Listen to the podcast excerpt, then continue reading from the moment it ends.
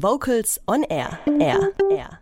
Wir kommen heute wieder zu einem neuen Beitrag aus unserer Rubrik Der Rechtstipp.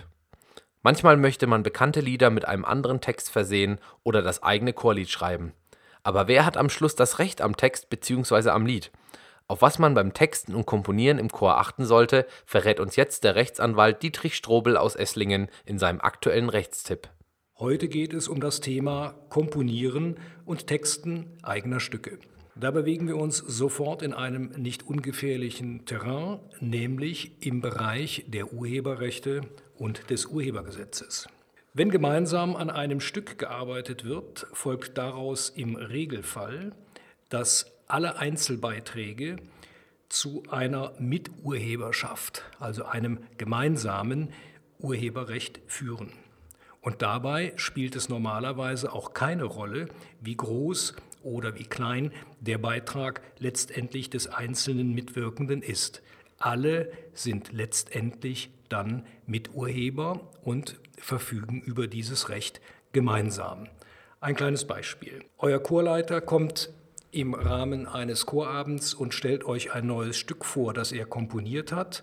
Und alle sind der Meinung, so wie es gesungen und gespielt wird, ist es schon perfekt. Dann wird von einem eurer Chormitglieder der Hinweis gegeben, dass man beispielsweise im Refrain doch eine Tonfolge oder einen Akkord ändern könnte. Allen gefällt das in der Version deutlich besser und letztendlich wird das Stück so auch verabschiedet. Und dann ist es tatsächlich nicht mehr die eigene Komposition eures Chorleiters, sondern es wäre eine Miturheberschaft von Chorleiter und dem Chormitglied, das den entsprechenden Hinweis zur Tonfolge oder Akkordfolge gegeben hat. Wichtig ist letztendlich immer, dass der jeweilige Mitbeitrag untrennbar mit der Komposition verbunden ist. Das ist beispielsweise dann nicht der Fall, wenn nur der für den Sound zuständige Techniker eine ganz bestimmte klangliche Farbe in das Stück hineinbringt, die an sich aber beliebig auf jedes weitere Stück übertragbar wäre. Dann ist dieser besondere Sound kein Teil des Miturheberrechts. Ein weiterer durchaus interessanter Bereich ist das Arrangieren von bereits bestehenden Stücken. Was heißt das? Ist jeder Arrangeur gleichzeitig auch ein Miturheber?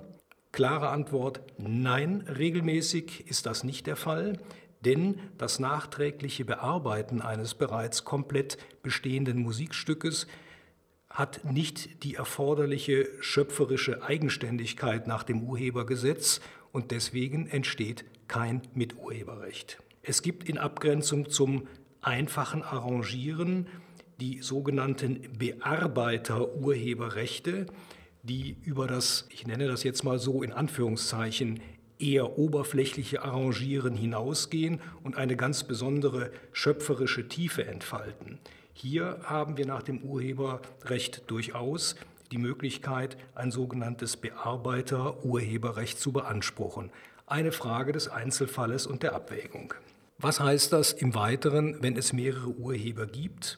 Das bedeutet, verwertet werden kann ein solches Musikstück dann, an dem es mehrere Rechte gibt, nur durch alle Rechteinhaber gemeinsam. Das heißt, alle Miturheber entscheiden darüber, ob ein Musikstück beispielsweise veröffentlicht und in welcher Art und Weise es verwertet wird. Nach dem Prinzip, der eine kann nicht ohne den anderen. Natürlich kann man wie in vielen Bereichen hier gesonderte Vereinbarungen treffen und abweichende Regelungen definieren.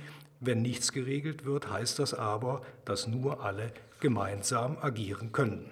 Was passiert in diesem Zusammenhang eigentlich, wenn ein Miturheber sich plötzlich entscheidet, doch nicht mehr mitwirken zu wollen und er wendet sich dagegen, dass ein Musikstück, an dem er und andere Miturheber gearbeitet haben, veröffentlicht und verwertet wird. Hier gibt es letztendlich, wenn die Parteien sich nicht einigen, die Miturheber sich nicht einigen, nur die Möglichkeit, das gerichtlich klären zu lassen. Und ein Gericht wird hier eine sogenannte Interessenabwägung vornehmen und dann entscheiden, ob derjenige, der nun plötzlich einer Veröffentlichung und Verwertung widerspricht, sich im Grunde gegen das stellt, was man ursprünglich miteinander besprochen hat. Denn normalerweise komponiert und textet man Stücke mit dem Ziel, dass sie auch in irgendeiner Form veröffentlicht werden.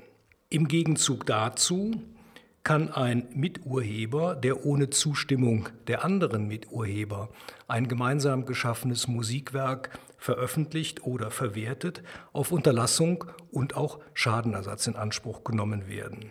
Denn ohne die Zustimmung der anderen begeht er eine Urheberrechtsverletzung.